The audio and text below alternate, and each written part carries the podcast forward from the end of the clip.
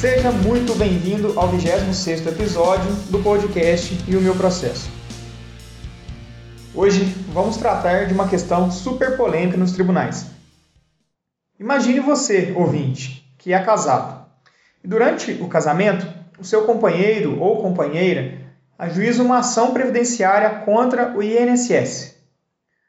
Um tempo depois, vocês se divorciam e o processo previdenciário como é muito comum no Brasil, demora anos e anos e anos para acabar. Mas um dia ele acaba.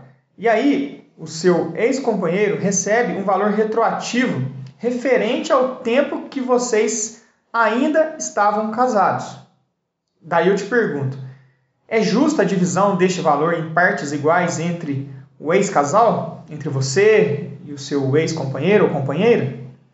É, poderia ser feita uma sobrepartilha deste valor após o divórcio? A resposta não é tão simples como parece, pois envolve duas importantes áreas do direito: o previdenciário, na qual eu, Adriano, trabalho, e o direito de família, na qual a nossa querida doutora Débora Anne é especialista. Sim, hoje o episódio foi produzido por nós, sócios do escritório, Adriano e Débora Anne Advogados. Seja bem-vinda, doutora Débora. Obrigada. É sempre um prazer fazer esse trabalho, doutora Adriana. Doutora Débora, em primeiro lugar, precisamos deixar claro para o ouvinte que há vários regimes de bens e que neste episódio vamos tratar especificamente dos casamentos que são regidos pela comunhão parcial de bens, correto? Correto. Neste regime da comunhão parcial, os bens adquiridos pelo casal na constância do casamento pertencem a ambos os cônjuges, com algumas exceções, doutor? É, sim, e, e aí o crédito previdenciário, ele se enquadra nesta exceção, ou seja, ele não se comunica entre o casal? Em regra, sim, não se comunica. Mas é preciso ressaltar que esse dispositivo é fruto de profunda discussão nos tribunais especialmente porque se fosse a regra interpretada literalmente, ou seja, a não comunicação do valor, o resultado seria a incomunicabilidade quase que integral dos bens adquiridos na constância do casamento, desnaturando-se por completo o regime da comunhão parcial de bens. Perfeito. E, e, aí também é preciso fazer uma observação de que ainda há núcleos familiares no Brasil é, em que apenas um dos companheiros desenvolve atividade remunerada, enquanto o outro permanece em casa, certo? Sim, diante desse cenário, admitir a incomunicabilidade dos proventos do trabalho geraria uma injustificável distorção. Seria o mesmo que dizer que o cônjuge que trabalha fora tem mais direitos do que o cônjuge que fica em casa a cargo dos trabalhos domésticos. Ah, é, exatamente, boa observação. É, nesse contexto né, de clara injustiça, é, os advogados têm levado a questão aos tribunais, correto?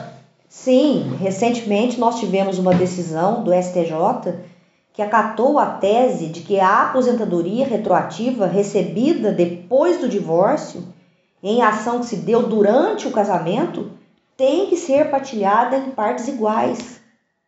É, então, nós podemos resumir para quem está nos ouvindo, doutora Débora, que pela literalidade da lei, a aposentadoria retroativa ela não se comunica entre o ex-casal, mas que os tribunais estão determinando a partilha em cada caso, certo? Certo, é isso mesmo. E, e o ouvinte mais interessado, é, ele deve estar se perguntando: e as demais verbas trabalhistas, elas também têm que ser partilhadas? Vamos lá. É, o STJ já decidiu que indenizações trabalhistas, diferenças salariais de servidores públicos, FGTS, são verbas que devem ser partilhadas por ocasião do divórcio, ainda que recebidas posteriormente ao divórcio.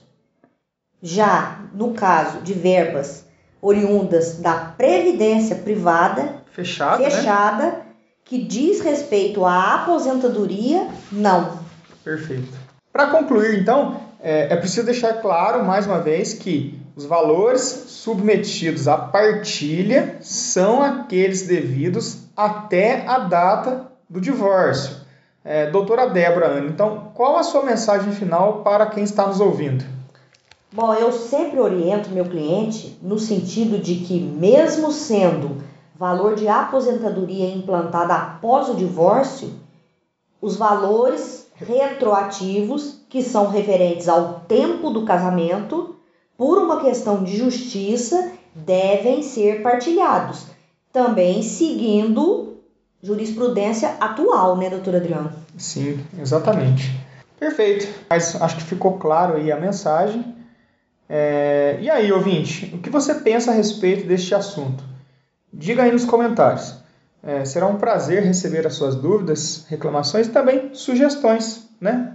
Mande a sua sugestão aí para nós produzirmos um podcast especialmente para você. Até o nosso próximo episódio. Um abraço.